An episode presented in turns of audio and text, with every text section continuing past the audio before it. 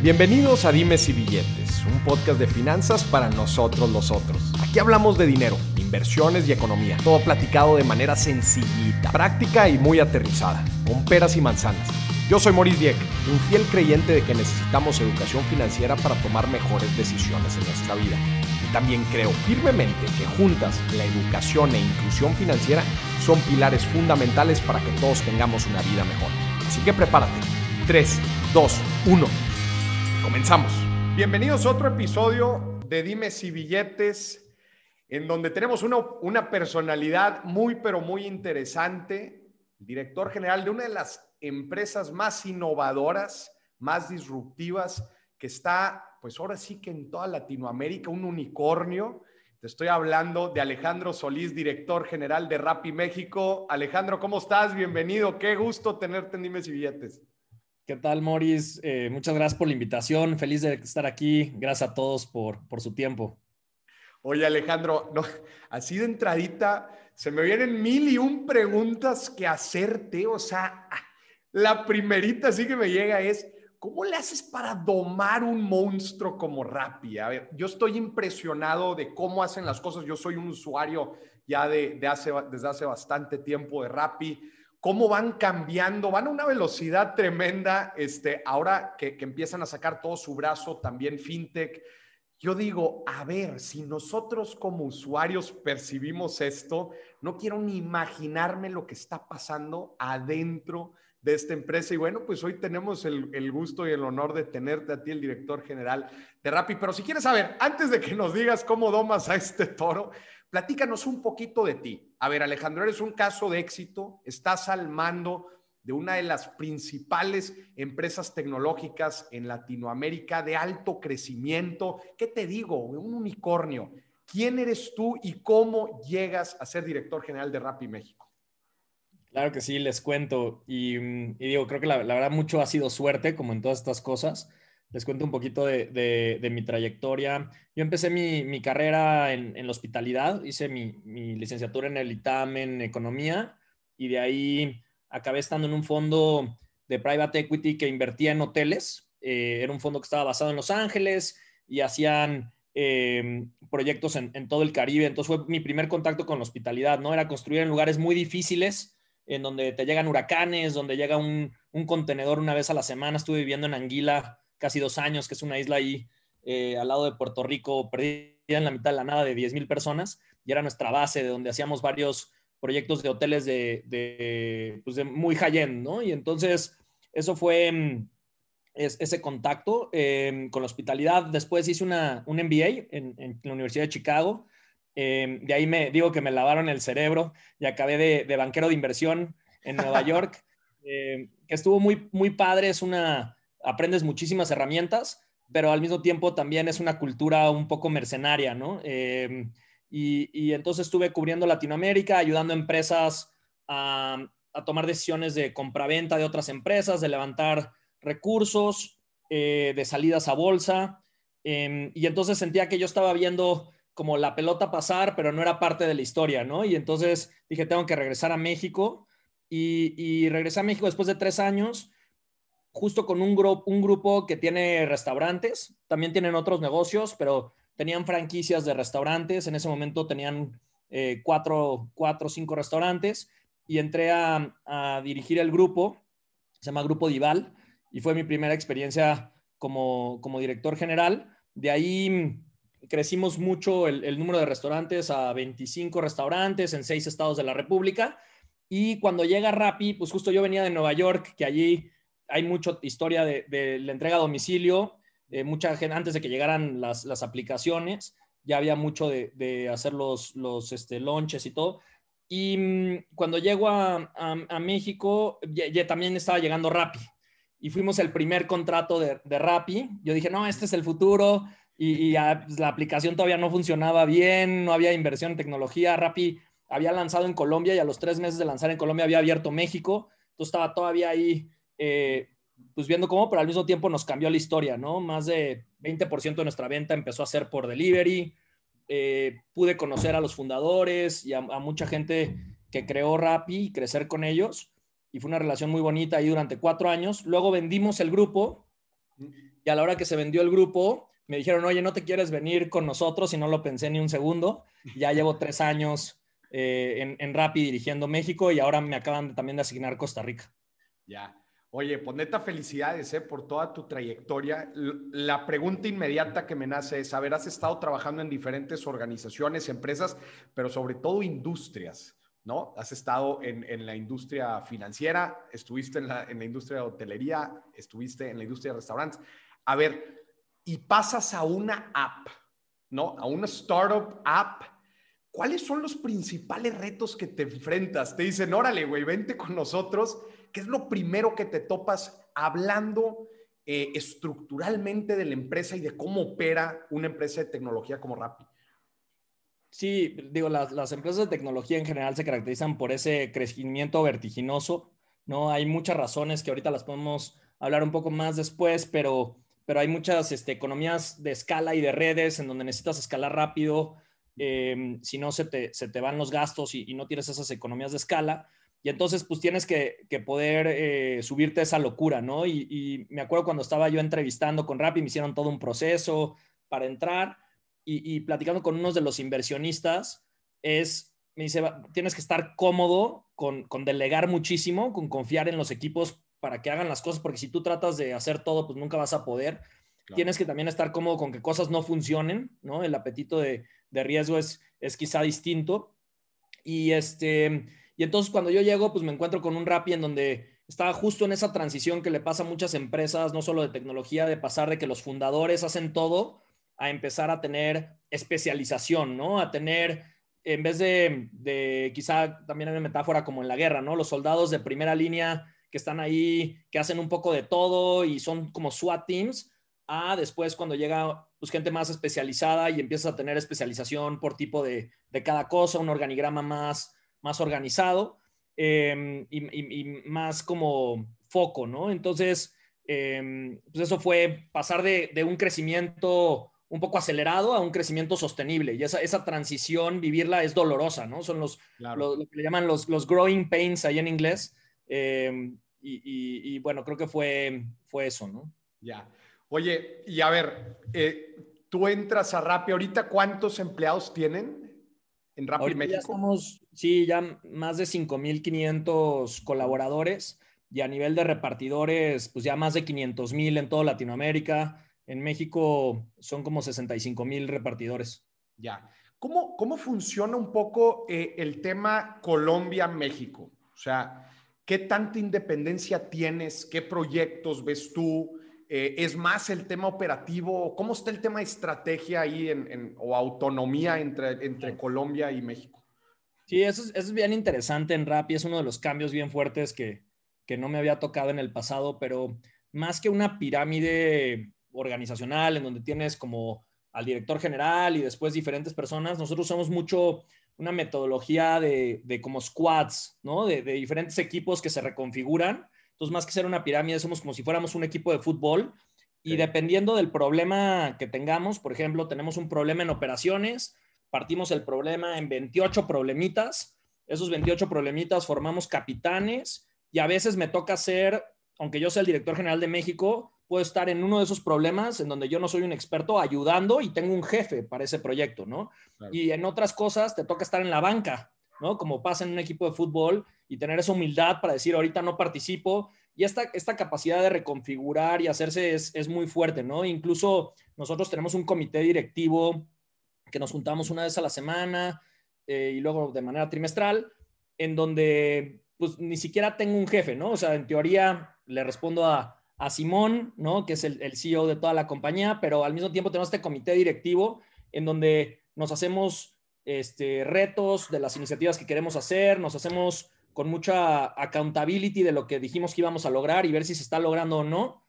Em, pero no, pero eso tiene, ¿no? Entonces, a nivel de corporativos, mucha autonomía para gestionar em, con estas, este, como vías que te, que te mantienen, pues, de lo que dijiste que ibas a lograr, ¿no? Claro. Eh, decimos que tenemos tres corporativos en Sao Paulo, Ciudad de México y, y Bogotá. Hay muchos cargos globales que están en México, por ejemplo, eh, el tema de relaciones con gobierno de todos los países está en México y es una persona que está aquí, luego la cabeza de restaurantes global de todos los restaurantes también.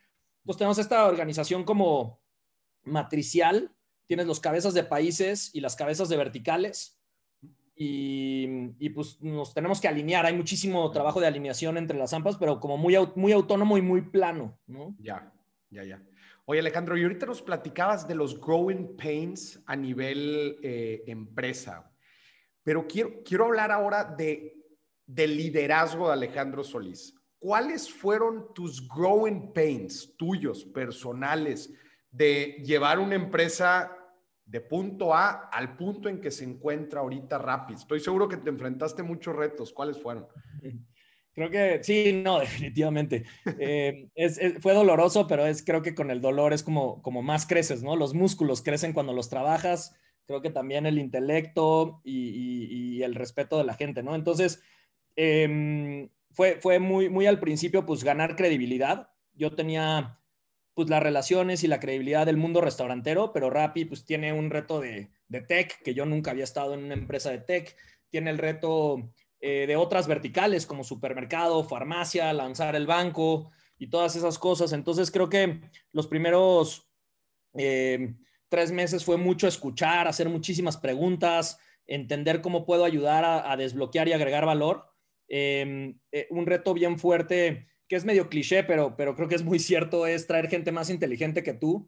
Y entonces cuando tienes gente más inteligente y más capaz que tú que te responde, pues ahí tienes que ser un habilitador más que su jefe, ¿no? Es como cómo quitas bloqueos de esos y, eso también hay que poderlo trabajar y trabajar muchísimo en la humildad para, para esa parte.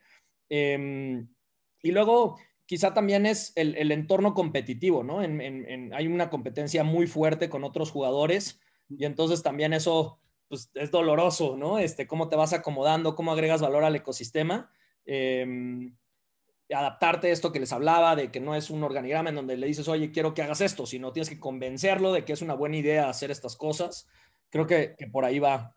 Oye, y justo ahorita que mencionabas a los competidores, este, en, en industrias tan feroces como la, que, como la que están ustedes, ¿cómo, o sea, ¿tienen algún proceso? Yo sé que hay veces no, no, es, no es, digo, yo vengo de consultoría, entonces como que todos son metodologías y procesos, ¿no? Pero ¿cómo le hacen para buscar diferenciarse siempre de la competencia? O sea, ¿tienen una metodología clara en donde, oye, pues a ver, aviéntate un benchmark y vamos a tratar de, de analizar las variables y ver que nosotros podemos ser diferentes? O si más bien es, analiza un poco tus capacidades y trata de ello generar tus propios diferenciadores.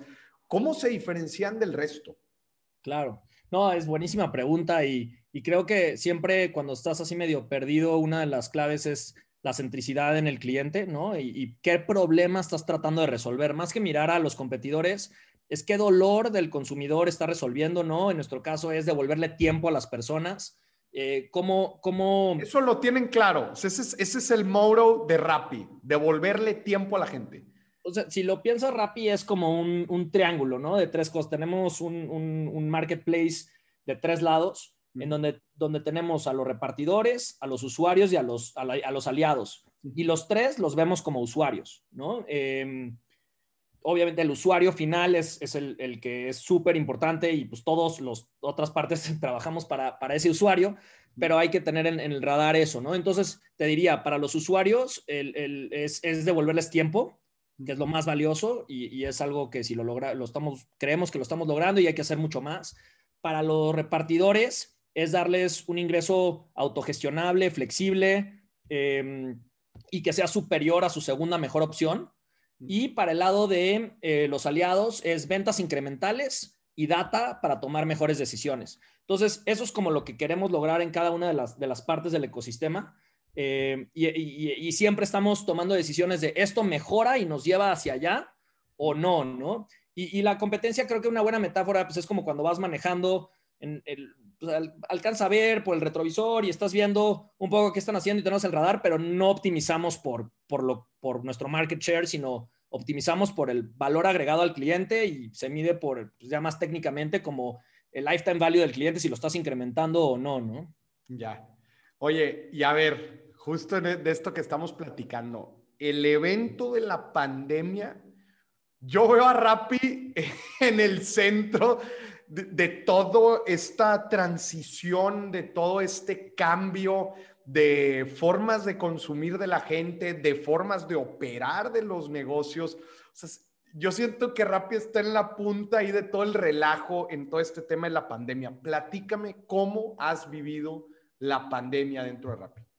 Sí, la, la, pandemia la verdad es que sí creo que nos, nos puso a prueba de, de, de, de, que, de todo, ¿no? De, de nuestro modelo operativo y de varias cosas. Aceleró también muchos procesos, ¿no? Entonces, si te la pudiera contar en diferentes etapas, la primera etapa fue antes de que sucediera, ¿no? Se empezaban a oír no sé si te acuerdas, esas historias como de terror del crucero este que estaba atorado en Japón, ¿no? Todo apocalíptico. después de eso migró a Italia, ¿no? En donde veíamos unas historias de miedo, como que decían, no, aquí no va a llegar, ¿no? O, va a llegar muy leve. Em, y entonces ahí me acuerdo que tuvimos una reunión con nuestros inversionistas. Tenemos en el, en el board a SoftBank y tenemos también a DST, Y Combinator. Y, y, son gente que están invertidos, son gente muy inteligente y que están invertidos también en Asia, en aplicaciones y están aplicados también en Europa y nos dijeron, esto viene y viene en serio. Si les podemos compartir las lecciones es que escalen su operación de manera loquísima, ¿no? Entonces, literal, en tres semanas contratamos a mí, más de mil personal shoppers, que son los que están adentro de los supermercados escogiendo las, las frutas y verduras y, los productos. Eh, escalamos también la operación de repartidores y fortalecer los canales de comunicación con las autoridades, ¿no? Porque muchas de las autoridades pues tenían buenas intenciones, pero muy poca información. Entonces les dijimos, mira, esto está pasando, digo, detalles así curiosos como em, no solo se trata de dejar a los repartidores circular libremente en la calle como, como personas esenciales, sino también todo lo que necesitan para poder operar. Si cierras los talleres de motos, la gente se queda sin aceite y para darle mantenimiento a las motos, ¿no? Que les pasó eso en Ecuador. Eh, o si no, hay, si no hay transporte público, pues no van a poder operar los restaurantes. Y eso les pasó en, España, ¿no? Entonces, en donde pues había muchísimas órdenes de gente que se quedaban en las casas, pero los restaurantes no podían operar. Entonces empezamos con presidencia y con diferentes organismos que nos abrieron las puertas y les pasamos de, oye, nosotros hacemos lo que nos digan y siempre vamos a cumplir las, reglas, pero esto es lo que, lo que estamos viendo, ¿no? Y eso nos, nos ayudó mucho ahí los inversionistas. Ya que pasó esa etapa, fue cómo hacemos que nuestros colaboradores se sientan seguros y puedan operar, ¿no? Eso fue crítico. Entonces mandamos a todo el mundo a su casa desde, desde febrero, ¿no? Mucho antes que, ese puente de marzo donde, donde todo se vino en, fuerte en México. Te imagino, te imagino en un war room, ¿no? Tomando decisiones y hablando a la gente, ¿no? O qué rollo, o sea, eh, neta, digo, a ver, er, er, fue una, un evento sin precedente, ¿no? ¿Cómo lo hacías? Sí, no, la verdad, aprendiendo muchísimo, este, pues dedicándole muchas horas y, lo que dijimos aquí es, no es momento ahorita de, de, buscar rentabilidad, es momento de cómo resolvemos y ayudamos con nuestro granito de arena al problema, ¿no? Que es para los aliados, sobre todo los restaurantes, tener una crisis de liquidez gigantesca. Entonces, ¿cómo podíamos diferir comisiones? ¿Cómo podíamos generarles ventas? para que pudieran mantenerse a flote y a los, a los repartidores, a los este, que tenían ellos meseros y gerentes, ofrecerles la posibilidad de eh, emplearlos temporalmente en Rappi como personal shoppers o que se ingresaran como repartidores, ¿no? ¿E-, ¿Esas, fue, esas implementaron esas estrategias? Sí, fueron 14, 14 puntos ahí muy específicos, pero fue muy alineado a darles eh, liquidez a los restauranteros. Sacamos un programa con, con Banorte de 250 millones de pesos para créditos a los, a los restauranteros. Em, hicimos un programa de donar también a los hospitales comida, entonces comprábamos comida a precio lleno de los restaurantes para generarles volúmenes, lo que necesitaban ellos es tener actividad, ¿no? Y comprábamos eso y lo donábamos a los hospitales. Em, y, y, luego a los usuarios también es, por ejemplo, los de más de 65 años, le regalamos la membresía Prime para que no paguen costos de envío. Entonces la gente más, más vulnerable, que no salga, que no tenga que irse a formar esas al súper, que haya compras de pánico, ¿no? Entonces lograr que la gente se quede en casa. Y este, los repartidores, pues darles herramientas para que se protejan, entonces geles y, metodologías, ¿no? Para entrega sin contacto.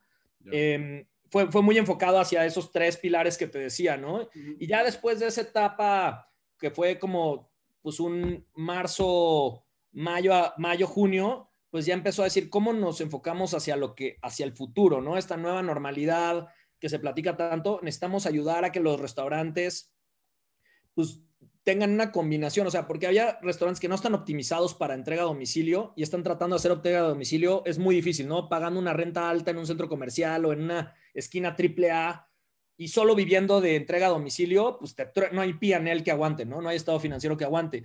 Entonces, empezar a ayudarles, construimos más de 300 cocinas ocultas en donde ponemos la infraestructura, pero es operada por, por ellos para que puedan... Ustedes, ustedes ponen la Dark Kitchen o sea, el, el, lugar físico, ¿no? O sea, nosotros ahí como sabemos en dónde están las zonas de alta demanda. y, y, ahí son módulos en general de 10 o 15, 15 restaurantes que caben ahí. Y entonces les conseguimos factibilidad, permisos, eh, factibilidad eléctrica, este, extracción, todo lo que se necesite, baños para colaboradores. Y ellos ponen sus marcas, lo que saben hacer. Eh, es una renta baratísima, nosotros no le ganamos ahí en lo que nosotros cobramos es en la comisión. Mm, y, además se vuelve muy flexible para ellos, porque ellos pueden cambiar su menú, pueden cambiar la marca muy rápido versus un restaurante físico, ¿no? Entonces, ¿cómo, cómo ayudamos como a esa, esa nueva, nueva normalidad y nueva realidad? Eh, también mucha, como compartir mejores prácticas de empaques y, toda esta parte. Entonces, eso fue como, pues, te digo, como fue más o menos la pandemia en resumen. Ya. Oye, ¿y cuál es tu lectura del mercado? A ver, ya estamos en el 2021, mucho más certeza por lo menos que en el 2020. Siguen habiendo noticias de, pues no sé, nuevas variantes, pero pues ahí va como quiera la vacunación. O sea, ¿cuál es tu lectura del mercado de delivery específicamente en lo que te ha tocado ver?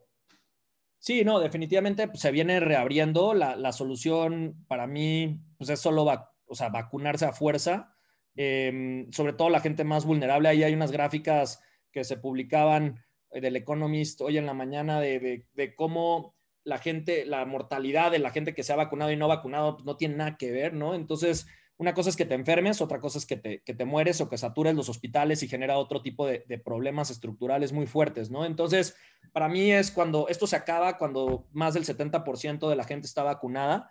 En México creo que ahí vamos, eh, aunque todavía andamos como a niveles de, de quizá 35 millones de personas, depende cómo cuentas y, si ya llevan las dos dosis. Em, y, sí creo que esto vino a ser un catalizador de cambios que ya venían como tendencias, ¿no? Entonces, tendencias ya en, temas de delivery, de e-commerce.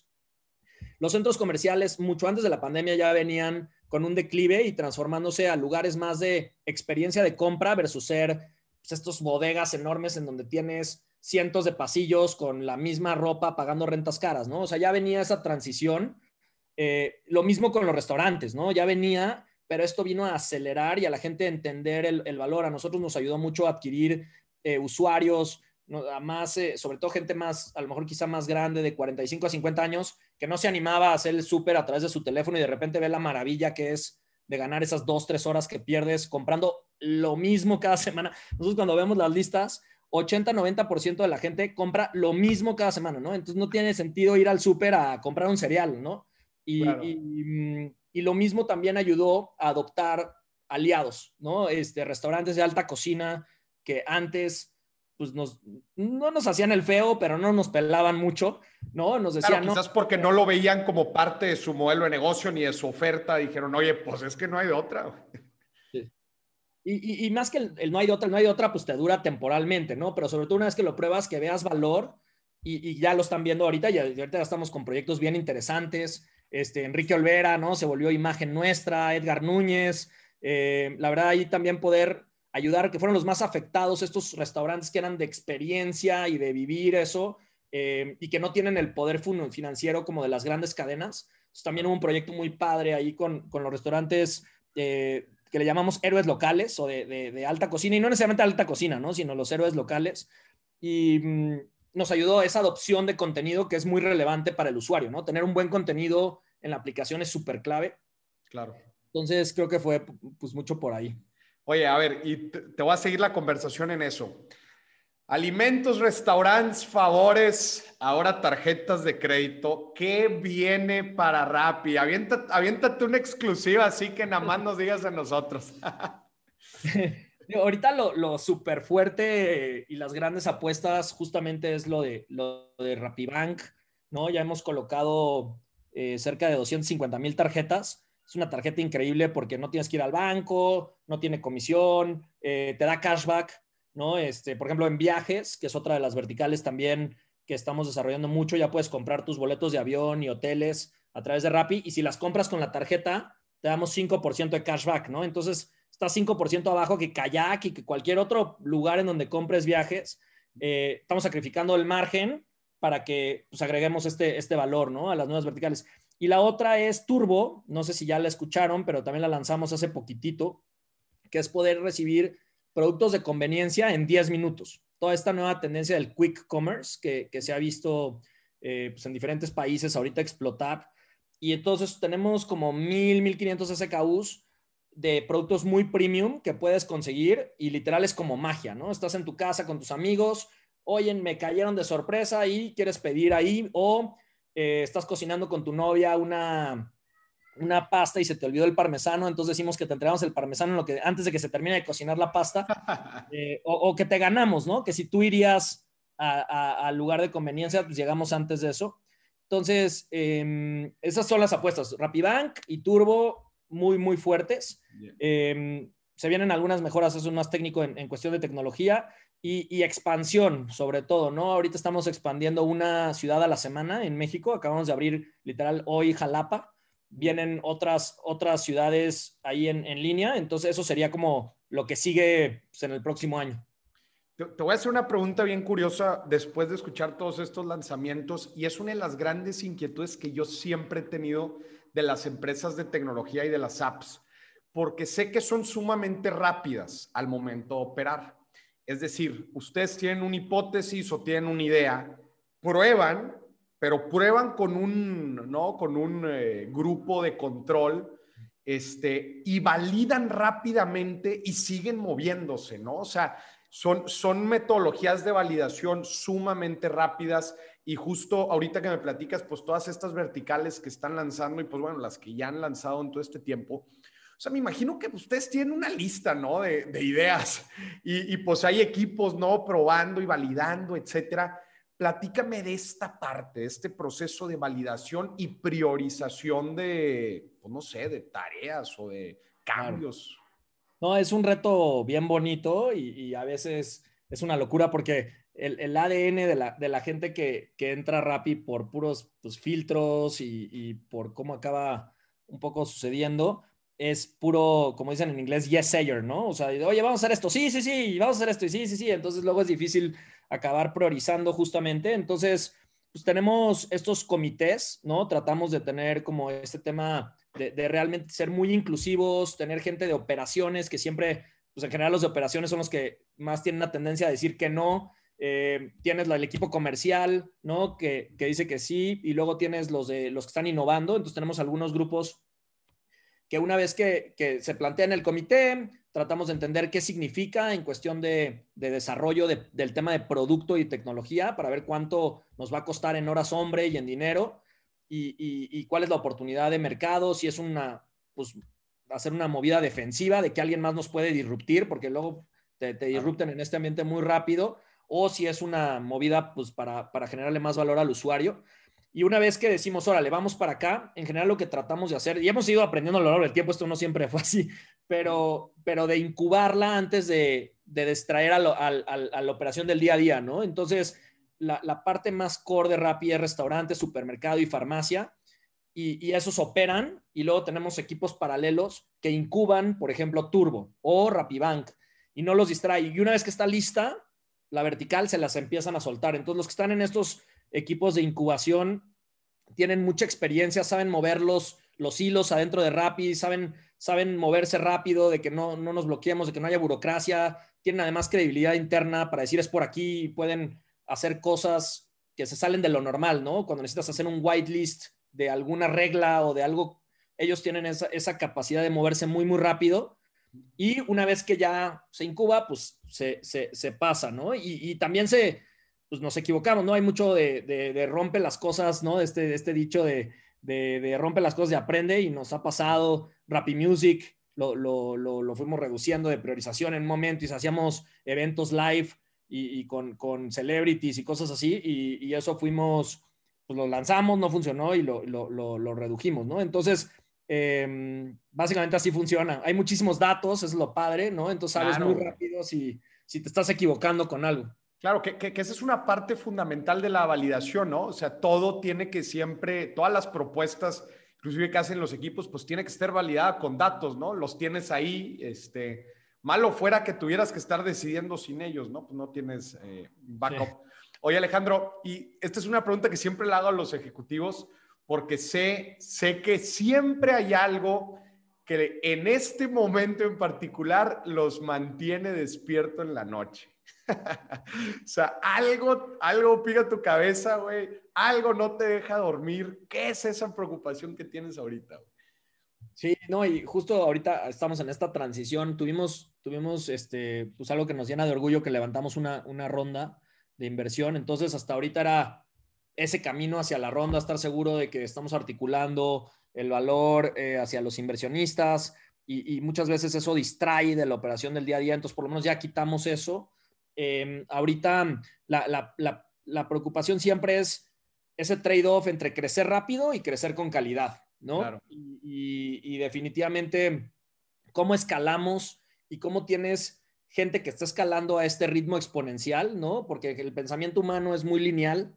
Tenemos este, ah, pues por los años de los años hemos sido eh, muy de pensamiento lineal. Entonces, el poder lograr pensamientos geométricos y estar haciendo capacitaciones a ese ritmo es, ahorita lo que más eh, le dedico tiempo, ¿no? Estar seguros que los equipos están listos para lo que se va a venir en, seis meses o en un año em, y, que, y que por andar con este tema de crecer, que no empecemos a, darle una mala experiencia a los usuarios, ¿no? Me encanta ese tema, scaling up. ¿Cómo le hacen ustedes? ¿Cuál es su estrategia para crecer, güey? O sea, este, ¿en qué se fijan, qué validan para tomar decisiones de crecimiento? Depende un poco de qué vertical y qué, exactamente estamos haciendo, ¿no? Pero sobre todo lo que, lo que quieres lograr es que sea lo más modular posible, ¿no? Poder entender, por ejemplo, en el tema de restaurantes, es a nivel microzona. Una microzona es un tema de 10 kilómetros cuadrados, 20 eh, kilómetros cuadrados. ¿Qué oferta necesitas?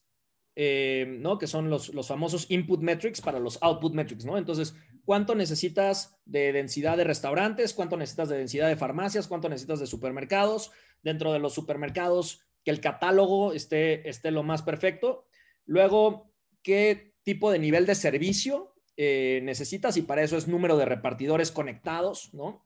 Y luego em, tienes que tengas una propuesta de, precio competitivo eh, o, por lo menos que, que, sea percibida con alto valor, ¿no? Entonces son estas tres cosas. Necesitas selección, o sea, que, tengan oferta de, alto, de todos los cheques promedio, de todo tipo de, tipos de comida, de todo tipo de tiendas de especialidad. Luego necesitas este eh, servicio y necesitas eh, precio competitivo.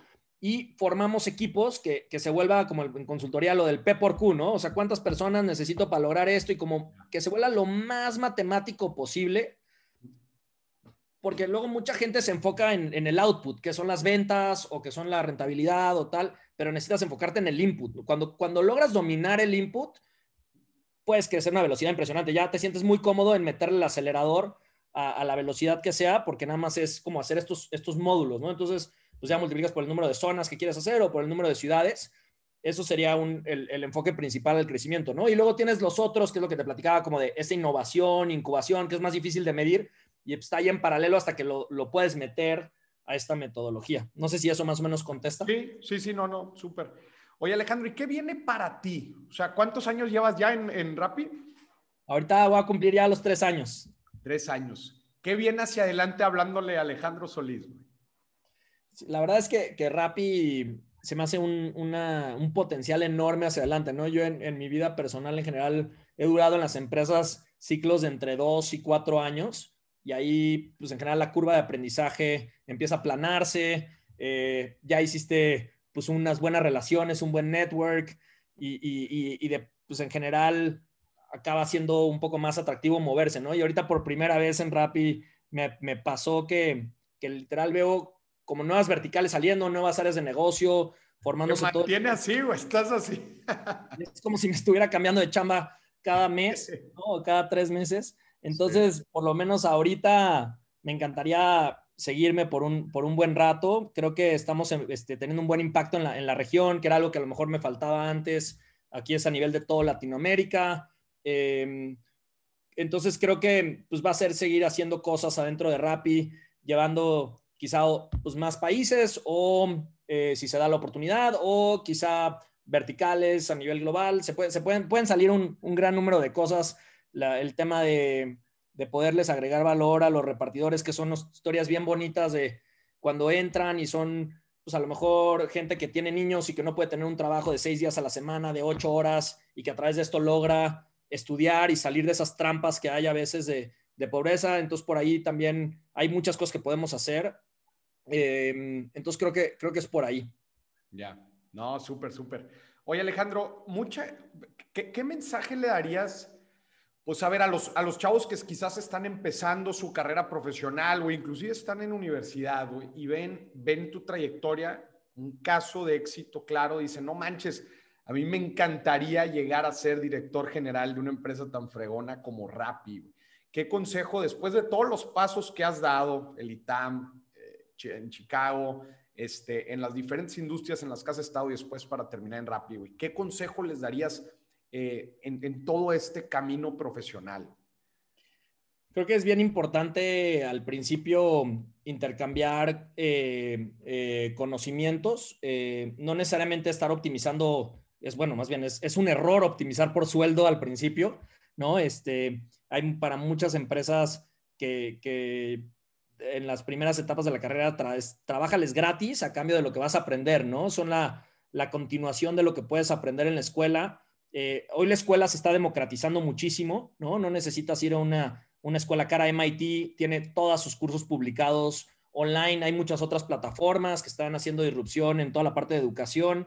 Entonces, eh, el siguiente consejo sería estar como aprendiendo de manera constante, ¿no? Eso lo dice Warren Buffett, que cada día te vayas a dormir un poquito más inteligente, un poquito más, con un poquito más de conocimiento que el día de, de antes y trabajar mucho en este autoconocimiento, ¿no? Que es tan difícil en esos primeros años cuando te preguntan, ¿y qué vas a estudiar? ¿Y qué vas a hacer? ¿Y qué vas a hacer? Y que estás más perdido y que es normal estar perdido, pero, pero tratar de ir avanzando en este autoconocimiento de qué cosas te gustan, para qué eres bueno, para qué el mercado está dispuesto a pagarte y como en estas tres cosas, ir trabajando mucho en este, y eso lo puedes lograr con mentores, que mucha gente quiere ser tu mentor, o sea, mucha gente no te va a cobrar por eso.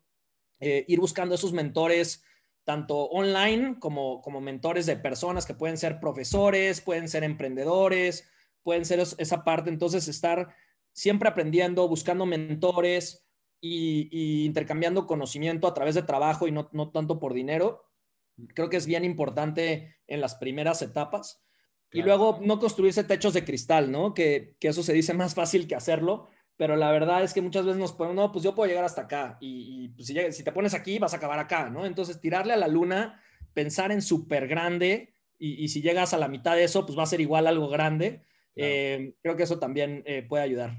Oye, a ver, platícame tu proceso de conocimiento, porque a ver, si bien estudiaste economía, después estudiaste un MBA, híjole, nadie te prepara para estar en una empresa como Rappi, ¿no? O sea, con todo este entorno tan cambiante Digo, no, no sé si inclusive viste casos ahí en la maestría relacionados a cómo manejar una pandemia. O sea, ¿cómo, cómo Alejandro se mantiene en constante conocimiento, especialmente estando en una industria que cambia cada tres meses, cada seis meses? ¿Cómo, cómo tú te mantienes actualizado? Sí, creo que una, una, cosa que es bien importante es estar construyendo resiliencia. O sea, resiliencia es el, el nombre del juego en todo esto para que no te no te distraiga la tensión que puede generar esto, puede generar muchísima tensión y hay que pues, tratar la diferencia entre tensión que es productiva, que te mantiene despierto, a tensión que te paraliza y que te pone nervioso y no puedes dormir bien. Y, entonces, em, creo que en las diferentes etapas de mi vida he ido tratando de construir esta, esta resiliencia, ¿no? El, tema que te platicaba de la hospitalidad fue, pues, cómo construyes en un lugar casi imposible de construir con eh, recursos muy pocos de mano de obra, o sea, tener ahí talento es bien complicado. Em, y como, como resolver las cosas y que no te preocupes, sino que agradezcas esa presión, como dices, ah, pues qué padre, está dificilísimo, pues para eso estoy. Si fuera facilísimo, pues no necesitarían una persona, ¿no? Entonces, eh, ir construyendo esas herramientas en la parte financiera, pues es poder desmistificar el tema financiero, que no te mareen cuando están valuando empresas, pues ya aprendiste eso. Entonces, ir como aprendiendo en las diferentes etapas. Después, el, la parte cuando fue lo de los restaurantes es dirigir de manera masiva, ¿no? A, como mucha gente, eh, que es muy diferente a como la parte de banca de inversión, que eran más eh, pequeños equipos, ¿no? Aquí eran equipos muy grandes, eh, quizá no tan, no tan sofisticados, pero tener mucha esa empatía de liderazgo, el poder ser un líder este, pues, humanizado, que puede motivar a la gente y decirles, oigan, es para allá y vámonos para allá y que te, y que te sigan. Entonces, ir, ir construyendo esos bloques, creo que así aprendes. Y luego, pues me encantan ya a nivel, pues leer audiolibros mientras estoy tratando de correr o haciendo algo. Ahí hay un, pues trato de, escuchar mucho audiolibros, podcast y estar siempre tratando de aprender de, otras industrias, ¿no? A ver, recomiéndanos un libro. Sí, pues hay, hay uno de, en temas de crecimiento exponencial que es el tema de, de blitzscaling, ¿no? Blitzscaling creo que es una, eh, para todos los que quieran estar en este tema, porque los, es diferente al pensamiento que hablábamos más de la industria tradicional y más lineal. Entonces creo que ese es bien importante. términos de recursos humanos y de cómo gestionar equipos, hay uno que se llama The Alliance, que, habla justo de este, en vez de tener un, pues el contrato de papel es muy débil con, con, un colaborador, ¿no? Es más de cómo tú inviertes en el colaborador y el colaborador invierte en ti y tienes esta profunda eh, relación en donde no se te van a ir sin avisarte, o sea, se te van a ir porque quieren hacer algo más, pero te van a dar visibilidad y tú les vas a dar visibilidad a ellos cuando está cambiando la estrategia. Creo que es, es un libro pues muy bueno. Luego, pues Jeff Bezos, todos los de Jeff Bezos, ahí esos, esos son, son muy potentes, ¿no? Este, y, creo que es el, de los mejores en gestión de, de, equipos, ¿no? Mm, buenísimo. Oye, a ver, te voy a, te voy a pedir que nos des, digo, yo sé que Rappi está lleno de indicadores y pues con tantos datos, miles de indicadores. Pero si te pidiera que me des un indicador, un indicador que para ti es, o sea, ese número, Alejandro lo conoce cuando se va a dormir y cuando amanece, ese número es el que tiene en el dashboard. ¿Cuál es el indicador para ti este? O sea, para ti el más importante o sea, es muy duro irse a uno solo, porque, tiene los tres pilares, ¿no? Que, que, hablamos hace rato, pero si así me forzas y me forzas, me dices solo con uno y ya estás, serían este, órdenes eh, completamente pagadas, ¿no? Órdenes sin descuentos, completamente pagadas. Te diría eso porque creo que refleja que no hay nada artificial, ¿no? Que está el usuario pagando. Crecimiento orgánico, o sea, con eso vas viendo el crecimiento orgánico. Correcto, sí, exacto, es, el, es exactamente el crecimiento orgánico. Ya. Buenísimo. Oye, Alejandro, pues qué plática tan chingona, tan chingona hemos, hemos tenido. Este, creo que, creo que tu trayectoria está súper padre. La, la, industria en la que estás metido es una industria súper cambiante, llena de retos, que me imagino después que te mueves a otra industria y quizás pues mucho más, no sé, me imagino que si igual y te regresas a, la industria financiera, pues que es un poco más tradicional y que es un poco más estable, este, pues hay ser bien diferente, ¿no? Si ya te mantuvo, como dices, si Rappi te mantuvo aquí, que, que, es como un cambio de jale cada mes, se me hace, se me hace algo, algo muy interesante, güey. Pues, oye, la neta, muchas gracias. Te voy a, ahora para casi terminar el episodio, vamos, porque este es un podcast de finanzas, me gustaría que nos platicaras una cajeteada financiera que has hecho. no, todas las tenemos, güey, las hemos hecho. No, muchísimas. O sea, dices en Rappi. no, no, no, no, tú personal. O sea, no sé, estabas en Chicago y, no sé, perdiste lana o, no sé, alguna decisión financiera que hayas tomado tú personalmente que dices, no, hombre, la regué brutal.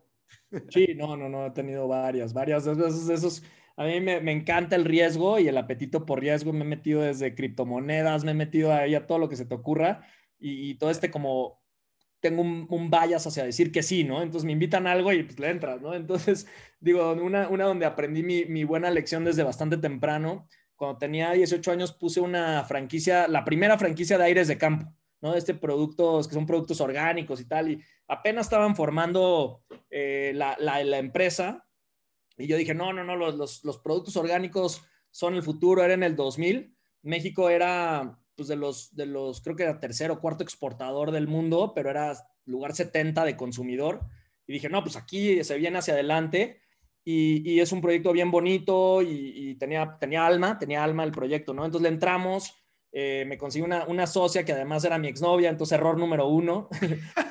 Este, le metimos lana, no nos pusimos bien de acuerdo de las reglas, todo, todo mal. Y, y luego empezamos a vender, íbamos bastante bien y después eh, Aires de Campo decidió empezar a vender adentro de los supermercados, ¿no? Que nos habían dicho que eso no lo iban a hacer, que su modelo era más el europeo, de tiendas chiquitas y donde la gente iba a comprar sus cosas, pero cuando empiezan a vender en el súper, pues nos, ya nadie, pues dice, ¿para qué? No quiero hacer el, two-stop shopping.